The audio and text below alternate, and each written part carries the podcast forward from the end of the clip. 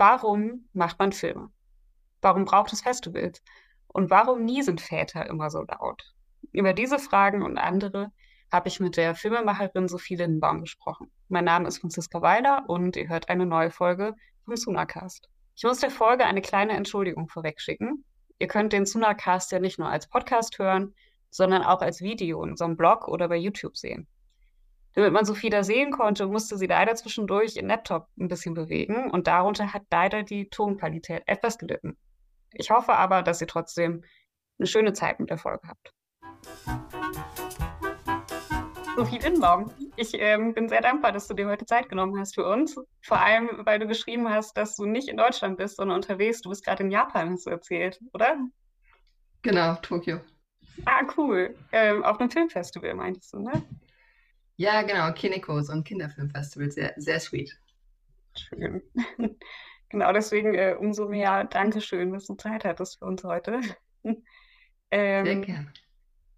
Wir haben immer die gleiche erste Frage in unseren Interviews und die ist sehr kitschig. Aber ähm, manchmal ist Kitsch ja auch schön, haben wir uns gedacht. Und äh, die Antworten sind vor allem immer sehr schön. Deswegen hoffe ich, du kannst uns den Kitsch verzeihen. Äh, die erste Frage ist, warum bist du Filmemacherin geworden? Oder warum bist du einfach Filmemacherin? Jetzt hast du es mit dem Kitsch so groß eingeleitet. Ähm, also, ich habe das Gefühl, es gibt zwei Antworten darauf. Die eine ist so, warum will ich das machen und wie kam es dazu? Weil wie kam es dazu, war fast eher wie zufällig. Also zufällig, ich habe nicht kapiert, dass man Filme machen kann, äh, bis ich Leute kennengelernt habe, die es machen, was relativ spät war. Aber warum? Ähm, weil ich, weil ich ähm, Filme liebe und Geschichten liebe und ich, die Welt aus Geschichten besteht und ich das Gefühl habe, oder die naive Hoffnung haben möchte, dass man mit Geschichten die Welt verändern kann. Super schön, ja. So viel zum Kitsch. Ja, aber also ich fand es jetzt gar nicht so kitschig, ehrlich gesagt. Da gab es schon andere Antworten mit irgendwie, keine Ahnung, als Kind eine Kamera geschenkt bekommen oder so. Total schön. Ähm, genau, ähm, wir treffen uns heute aus einem bestimmten Anlass, beziehungsweise haben wir dich aus einem bestimmten Anlass als Kuratorin eingeladen. Zum einen natürlich, weil wir deine Filme sehr mögen und uns sehr freuen, die auf unserer Plattform zeigen zu können. Und der andere Anlass ist ähm, das Interfilm-Festival. Das vereint uns so ein bisschen. Also Suna hat damit langjährige Geschichte und Verbundenheit und du aber auch. Und ähm, deswegen wollte ich dich fragen, ob du einmal beschreiben kannst, was das Filmfestival für dich bedeutet und äh, was das so besonders macht, Interfilm. Na, die tollen Kurzfilme. also genau, für mich, für mich ist es ist ein bisschen absurd, jetzt quasi mit meinem Langfilm hier zu sein, weil ich vor kurzem noch die war, die, die dem Kurzfilm so treu war und jetzt äh, die, die Zeit fast nicht mehr habe. Aber ich, ähm, ich liebe das kurze Format und Interfilm liebt das kurze Format auch. Und äh, da treffen wir uns sehr wundervoll. Und ich habe da sehr, also genau, dadurch, dass es in Berlin ist und ich in Berlin quasi auch ich sag mal, das Filmemachen größer angefangen habe, ähm, ist das für mich ein Ort, wo ich immer die neuesten Filme gesehen habe und, und kennengelernt habe, was so in der kurzen Welt passiert. Ja, ähm, total. Es ist ja auch, also ähm, correct me if I'm wrong, aber es ist ja eins der ganz wenigen Festivals, ne, die sich wirklich nur auf Kurzfilme konzentrieren. Ich glaube, also I correct you when you're wrong. also ich sag mal so, dadurch, dass ich jetzt beim Langfilm unterwegs bin, habe ich sehr viel verpasse ich sehr viel Kurzfilmfestivals. Mhm. Äh, insofern habe ich das Gefühl, es gibt schon, schon viele, die da die Leidenschaft für haben. Aber es hat natürlich eine gewisse Größe und eine gewisse Besonderheit, die, glaube ich, ähm, besonders ist. Ja, total. Ähm, und würdest du auch sagen, dass an sich Festivals, dass das für, also kannst du ein bisschen vielleicht für die Leute auch, die sich da nicht so auskennen, erklären, warum es die braucht? Also warum vor allem das für dich als ähm, Filmemacherin so eine besondere Plattform ist, auf Festivals die Filme zeigen zu können, was da so die Bedeutung ist für dich? Ja, mega, ähm, weil man ins Gespräch kommt.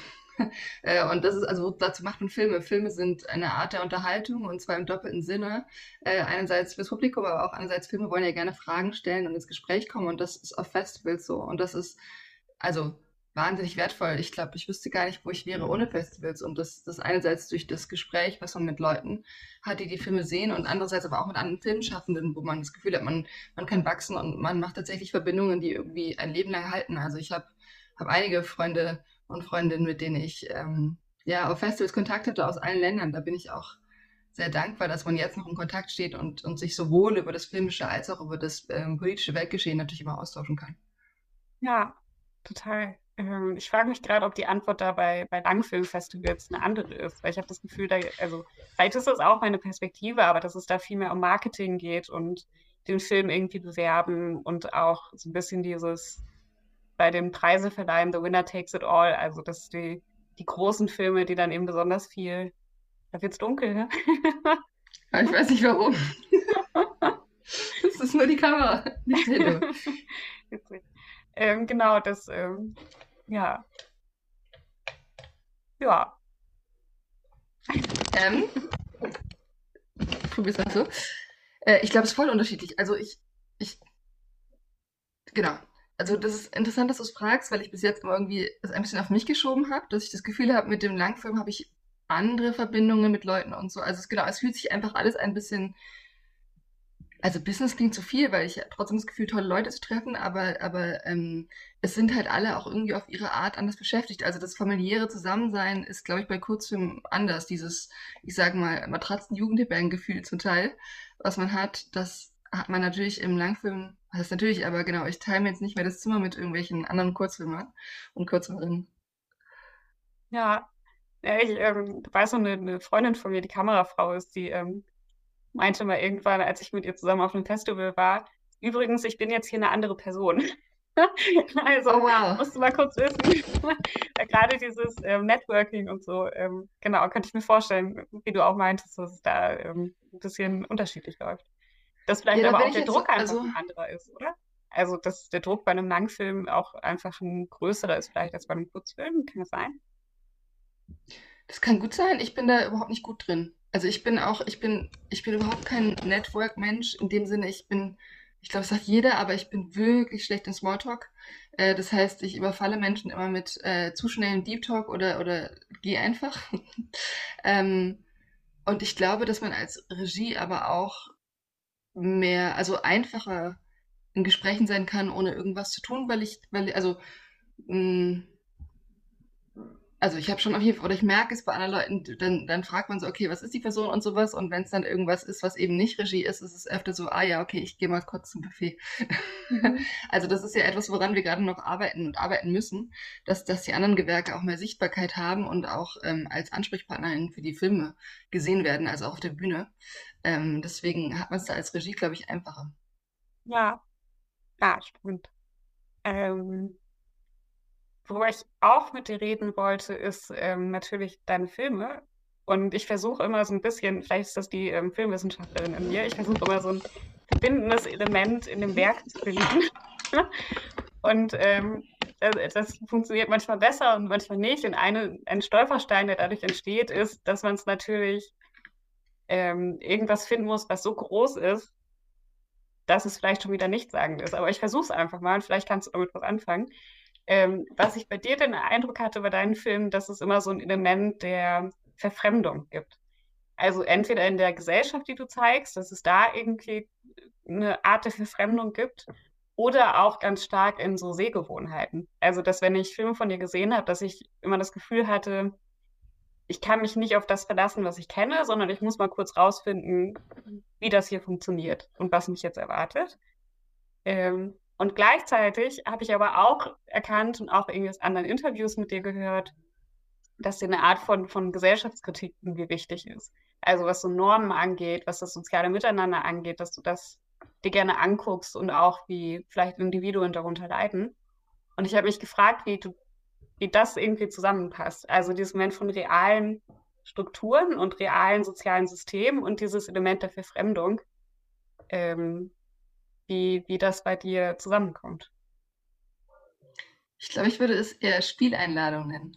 Ja, gut, also ja. Zumindest wäre das mein, also es ist äh, sehr interessant, dass du Verfremdung sagst, weil ich das sofort so, oh Gott, fremd, nein, ich will doch ganz nah sein. Also, weil ich, ich, ich glaube, das ist genau der Zwischenweg, den ich suche, zu, zu gucken, ähm, Sachen auf einem Spielfeld zu erzählen. Und dieses Spielfeld kann, ich sag mal, unterschiedlich, in Anführungsstrichen, extrem sein. Also ob es jetzt einfach bedeutet, man empfindet ein, ein, filmisches Metaversum oder ob man einfach nur sagt, hey, zwischen den Zeilen von irgendwelchen ähm, Geschichten, die einfach nur, wo wir nur Gesichter sehen, entstehen die eigenen Bilder in den Köpfen.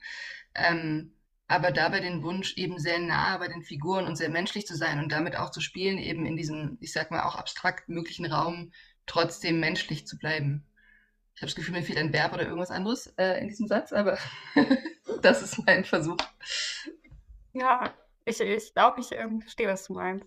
Also, und ich muss auch sagen, dass, ähm, dass das auch so funktioniert bei mir. Also, ja, vielleicht ist Verfremdung da das falsche Wort. Ich glaube, ähm, so also ich, was ich da meine, ist so ein Moment der Irritation einfach. Was natürlich aber auch ähm, cool ist. Also das, das mag man ja auch, wenn man Filme guckt. So ein Moment der Irritation, wo man eben nicht immer das Gleiche sieht, sondern mal kurz ähm, nachdenken muss und mitkommen muss, was passiert. Ich wollte den Begriff auch gar nicht korrigieren. Also ich habe nur gemerkt, wie ich sofort darauf reagiert habe. Und ich bin, ich bin so eine wahnsinnig, äh, ich bin wahnsinnig unkünstlerische Person, würde ich sagen, weil, weil ähm, ganz viele Leute, die ich kenne, immer so, ich sag mal, gegen Botschaften oder, oder, ähm, oder so sind oder im Sinne von, ja, wenn der Film aneckt, dann, äh, dann habe ich ja auch was provoziert und ich bin immer so, nein, meine Filme möchten kommunizieren und ich möchte mich mit den Menschen verbinden und natürlich sollen sie Fragen stellen, aber ich hoffe, im, im, also mein, genau, mein Grundziel wäre auf jeden Fall, dass es eine Verbindung gibt zwischen den Filmen und Leu den Leuten, die sie schauen. Deswegen ähm, fühle ich mich da immer ein bisschen wie so ein uncooler Künstler. Aber ich, also mein Eindruck ist auch, dass man dadurch auch nicht so eine Abwehrhaltung hat. Also das mit dem, worauf du irgendwie hinweisen möchtest, mit irgendwie Missständen oder so, ähm, dass dieses Moment der Irritation auch dafür sorgt, dass man nicht bockig wird als Zuschauer oder dass man, dass man nicht in so eine, so eine Rechtfertigungshaltung oder irgendwie Abwehrhaltung kommt. Ähm, und also das passt ja auch sehr gut dazu, dass du sehr nah an deinen Figuren dran sein möchtest, dass es dadurch eben auch nicht dazu kommt, sondern dass man da wirklich sehr offen bleibt als Zuschauerin. okay, ähm, ich, über einen anderen Film wollte ich noch mit dir sprechen, ähm, und zwar Väter unser, ähm, weil ich die Idee einfach, also ich ähm, fand die Idee fantastisch, einfach Menschen nach ihren Vätern zu fragen. Und ich finde, fand es so interessant, weil man hat direkt so ein, so ein Bild vor Augen. Oder man, man kann sich, man erinnert sich sofort an die eigene Vaterbeziehung natürlich, aber man hat auch gerade durch eben Seherfahrungen, durch das, was man aus Filmen kennt, gibt es halt so ein krasses Vaterbild, ähm, das sich natürlich bei Menschen nicht unbedingt bestätigt. Magst du vielleicht erzählen, ähm, wie du auf die Idee gekommen bist, den Film zu machen? Gerne. Also es war sehr simpel wegen meinem Vater. ähm, mein Vater niest wahnsinnig laut. Ähm, er, ist, er, ist, der laut niesendste Mensch, den ich kenne. Und immer wenn ich in der Runde erzähle, dass mein Vater laut niest, dann sagt irgendjemand, meiner niest lauter. Und dann dachte ich, okay, anscheinend niesen Väter laut. Was verbindet sie sonst noch?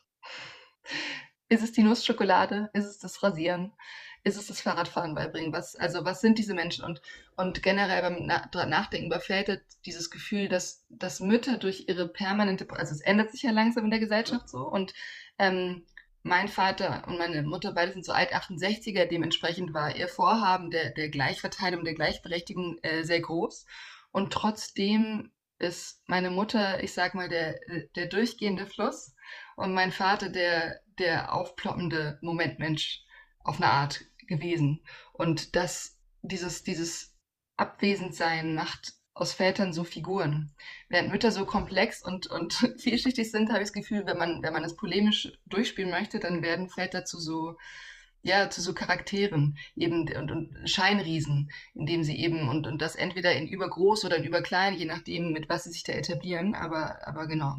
Und das hat mich einfach interessiert. Was, wenn wir diese Scheinriesen mal genauer betrachten von verschiedenen Optionen und und was für ein Bild setzt sich da zusammen? Wo überschneiden wir uns und wo entfremden wir uns und, und was, was macht diese aus, diese komischen Väter? Ja, super spannend. Ähm, ich muss gerade so nachher, mein Vater niest nicht sehr laut, aber er räuspert sich immer sehr laut. ähm, ja, cool. Ähm, Okay, worüber ich auch noch mit dir sprechen wollte, ähm, waren deine Filmempfehlungen für Suna, die du zusammengestellt hast. Wir werden ja einen, einen, Channel für dich kreieren, wo einmal deine eigenen Filme drin sind, aber eben auch ein paar ähm, Empfehlungen, Filmempfehlungen. Bist du da, hattest du da irgendeinen Plan, wie du vorgehen möchtest? Hattest du da irgendeine Absicht, was da unbedingt drin sein sollte? Irgendwie Perspektiven oder wie bist Gar du da vorgegangen? ich habe einfach geguckt, äh, welche Filme sprechen mich an, auf welche habe ich Bock zu sehen, welche kenne ich vielleicht auch schon. Ähm, und ähm, habe dann mich durchgeguckt. Ich glaube, ich, ich, bin immer, ich bin immer sehr, ähm, immer ein bisschen schlicht, wenn ich mir Filme auswähle, die ich gucken will. Ähm, ich schaue mir nie Trailer an und bereue es oft aber gehe meistens einfach nur von, von den, den Loglines oder den Bildern aus, weil, und ich, ich glaube, es ist ziemlich sicher, es ist ziemlich eindeutig, welche Filme ich anklicken werde. Also wenn irgendwie ein Bild da ist, wo ich sage, weil zehn Personen das gleiche anhaben würden, würde ich mir den Film anschauen. und wenn die Geschichte äh, irgendwas sagt wie ähm, in, in eindrucksvollen Bildern eine emotionale Reise, dann würde ich es mir nicht angucken. Also, ähm, also wirklich, ich bin, ich bin wahnsinnig basic. Ähm, und damit liege ich oft daneben. Aber dementsprechend habe ich mir einfach eine Liste gemacht, was will ich gucken, was, was spricht mich an und was hat auch, also was hat eine gewisse Spiel, Spielvereinbarung. Das sind jetzt zwei Filme, die gerade nicht mit meiner Liste sein werden, weil ihr dieses coole Festival hattet, äh, wo ich zwei Filme tatsächlich gesehen habe. Den einen hatte ich vorher schon gesehen, den anderen habe ich da gesehen, die mich wahnsinnig angesprochen haben und die eben dieses, genau, wer hat eine Idee? Da, danach suche ich dieses, äh, dieses Ruben Östlündsche ähm, Force Majeure, was finde ich eine der besten Prämissen ist, äh, die ich jemals gesehen habe. Und da, das, glaube ich, sind Sachen, die ich mir angucke und entweder es, es kickt dann für mich oder es kickt nicht und ich ähm, verliere mich in den Figuren oder, oder nicht. Ja, ah, super schön. Ähm, ein Film in der Liste ist äh, Laila M. Habe ich gesehen. Ähm, tatsächlich auch ein ähm, Lieblingsfilm von der Suna Community. Also was so Streaming-Zahlen angeht, ist der immer ziemlich weiter oben. Ähm, magst du da irgendwas zu sagen vielleicht, warum du den Film ausgesucht hast? Mich hat die Menschlichkeit einfach wahnsinnig berührt, als ich den Film gesehen habe. Ich finde, das ist so eine, so eine Leichtigkeit und so eine Natürlichkeit, in der dieses Thema verhandelt wird, dass ich gar nicht anders kann, als bei den, also als zu begreifen, dass es einfach um Menschen geht und nicht einfach um irgendwelche Stereotypen, sondern dass es hier zutiefst, ja, zwischenmenschliche Beziehungen sind, die das Ganze auslösen und, und in, also ich sag mal, dieser oft gesagte Satz, es kann, es kann überall passieren, es kann jederzeit passieren, nicht eine Plattitüde ist, sondern die einfach, ja, einen abholt. Also, also ganz, wenn ich an diesen Film zurückdenke, und es ist wirklich, es ist das schlechteste Beispiel, aber es gibt irgendeine Szene, wo sie aus dem Fenster schaut und mit ihrem Bruder oder sowas äh, Blickkontakt hat oder sowas, und der ist so pur. Also manchmal gibt es diese, diese, diese winzigen Fitzel in Filmen, wo man sagt, okay, aber jetzt könnt ihr machen, was ihr wollt. I'm in. Ja, ähm, cool. Wir sind, wir sind total schnell mit unseren Fragen durch, aber das ist vielleicht auch in Ordnung. Mir wurde letztens ähm, gesagt, dass wir sehr, sehr viel ins Labern kommen in unserem ähm, Podcast-Interviews. Ähm, deswegen ist das vielleicht auch in Ordnung. Aber es gibt auch, genauso wie es immer die gleiche erste Frage gibt, äh, immer die gleiche letzte Frage. Wie die letzte. Ich weiß. Ich hab, als du gesprochen hast, ging mein Hirn auf, auf Hochtouren, was ich mir noch an Fragen, die ich nicht vorbereitet hatte, ausdenken kann. Aber ähm, du, du, du, antwortest einfach sehr knackig, was total schön ist. Ja. Ähm, da, da, kann ich eine Mini-Anekdote zu einstreuen, weil ich hatte tatsächlich ein Interview über ein Buch und während dieses Interviews äh, habe ich immer mehr das Gefühl gehabt, der Interviewer ist super unzufrieden. Und danach war er so. Und ich so, was? Nein, ich, ich, andere haben halt mehr erzählt. Und ich war so, ja, sorry, aber du hast Fragen gestellt. Ich habe die Fragen. Genau. Ich, ich neige zu. Ich, ja. Das war jetzt kein gutes Beispiel. Mhm. Ich, bin, ich bin nicht unzufrieden. Ich finde, das war sehr gut. Total. Also ähm, ja, knackige und konkrete ähm, Antworten geben können, ist ja auch absolut ein Talent. Ich finde es sehr gut. ähm, aber ähm, hast du irgendeine Frage vermisst? Hättest du gerne über irgendwas gesprochen, was ich ausgelassen habe, ähm, was dir irgendwie auf dem Herzen lag? Das ist eine schöne Frage.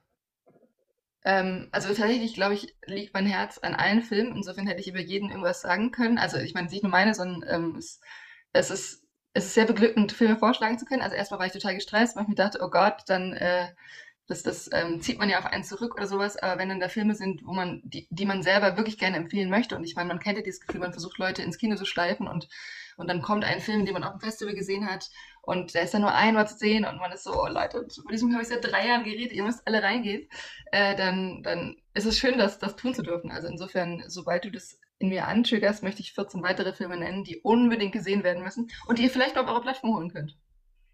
Äh, Ja, Star. Streams. Ja, Eine- eine, also, Liste. ich-. Ich habe das Gefühl, es sind meistens Dokumentarfilme, wo man das Gefühl hat, also ich kenne selten Spielfilme, wo ich das Gefühl habe, wenn du den nicht gesehen hast, hast du was in deinem Leben verpasst. Aber bei Dokumentarfilmen gibt es, finde ich, öfter das Gefühl von, okay, also das ist jetzt ein wichtiger Teil meines Lebens, dass ich das gesehen habe. Ja, ah, spannend. Ähm, kannst du das beschreiben, warum? Na, weil es ein, mh, ich glaube, das meinte ich auch mit diesem, mit dieser einen Sache. Es gibt, es gibt so, finde ich, Sachen, die einem etwas erklären im Leben, ohne aufdringlich zu sein. Und ähm, wenn es auch nur eine menschliche Sekunde war, die einem etwas beigebracht haben, was, was menschliches Sein ausmacht. So, und es, es kann wirklich so, also in, in der einen Doku, die ich gerade meinte, es ist, es gibt so einen Moment, wo, wo das eine Mädchen nachts mit dem Regisseur flüstert über, über wie es ist, einen Vater zu haben, der einen liebt. Und das ist, es erklärt so viel im Leben, ohne, ohne es, also, es berührt einen so tief und man hat es ab dann für immer. Das, glaube ich, macht gute Filme aus. Das war eigentlich schon ähm, ein fantastisches Schlusswort, fand ich. Ähm, gibt es noch irgendwas, was du unseren Zuhörerinnen oder ähm, Zuschauerinnen ähm, mitgeben möchtest? Zum Abschluss. Also, ich verstehe euch, wenn ihr lieber Schrott schauen wollt, weil ihr einen anstrengenden Arbeitstag hattet oder so. Mir geht das auch so.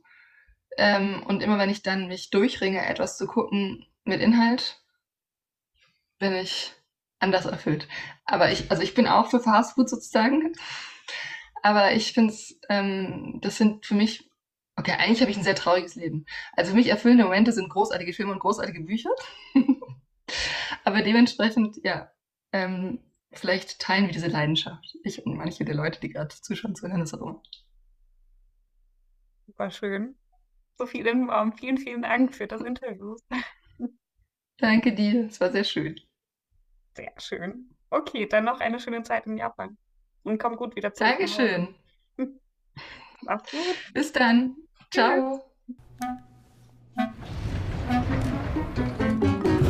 Das war die neue Folge vom Sunacast. Sophies Liste mit ihren eigenen Filmen und ihren Filmempfehlungen findet ihr bei Suna. Suna gibt es im Android und iOS App Store, vor allem Smart TV, Apple TV, im Webbrowser und als Channel bei Amazon Prime. Wenn euch diese Folge gefallen hat, dann abonniert doch gerne unseren Podcast und empfehlt ihn weiter. Wenn euch Suna gefällt, dann empfehlt doch gerne auch unseren Streamingdienst weiter. Zur nächsten Folge wünsche ich euch Geschichten, die die Welt verändern. Ob in kurz oder in Langform.